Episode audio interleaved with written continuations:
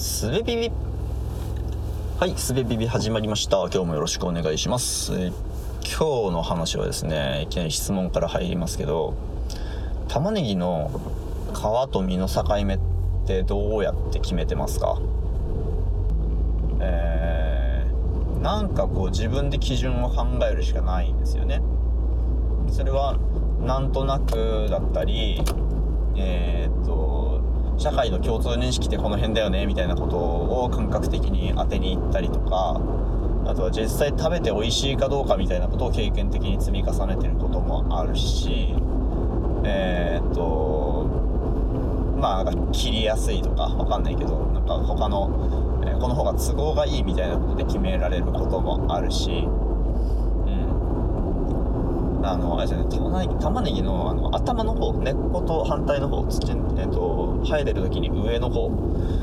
あっち側でどこまでが皮かっていうのが結構難しいんですよね。あの一番外側のやつも茶色になってパリパリになってるやつは、まあ、食べても美味しくないし利益があのあんまりいいことがないので皮として剥くんですけど何枚か剥いた時のあの先っちょだけ茶色くてあとこうなだらかにこう白い実になっていくやつがいるじゃないですか。あいつをこうベリーって丸くちぎるように剥くのか、えーその下にいる明らかにちゃんと,、えーと実になっている白い実の部分まで含めて包丁でざっくり切り落としてしまうのかみたいなことはね毎回悩みますよねうんどうやってそれを決めればいいんでしょうね。っていうようなことを考えているんですけどこれってあのー今玉ねぎの話をしましたが一般化すると客観的な基準がないものについてどのような判断を下すのかっていう話ですよね。ついてこれてますか？今今飛んだような気がすると思いますけど。玉ねぎの皮と実の境目を決める、まあ、要は要はどこからが実なのかっていうことを、えー判断しなきゃいけない時になんかこう客観的に指標を設けられるものではなくって自分で決めなきゃいけないんだけどこれって、えー一般的に我々が社会活動何生活の中で、えーぶち当たる問題の多くが持っている性質である自分で判断するしかない自分で決めるしかないなんか、えーと数値で決まる客観的な基準があるわけではないみたいなそういう問題に対してどうアプローチするかっていうことと同じですよね。同じですね。はい。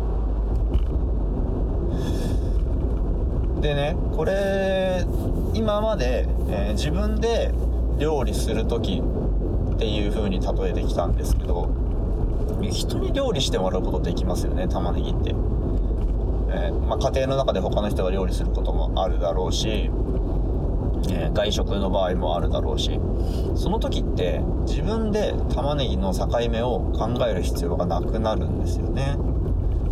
人が決めたやつをそのまま食べると美味しいみたいなことが簡単に起きると。現実の問題にもそういうことって結構ありますよね。うん。人が決めたものを食べるしかない。従うしかないみたいなこと。まああとは自分で好んで人が決めた決めるっていうことを選ぶこともありますよねうん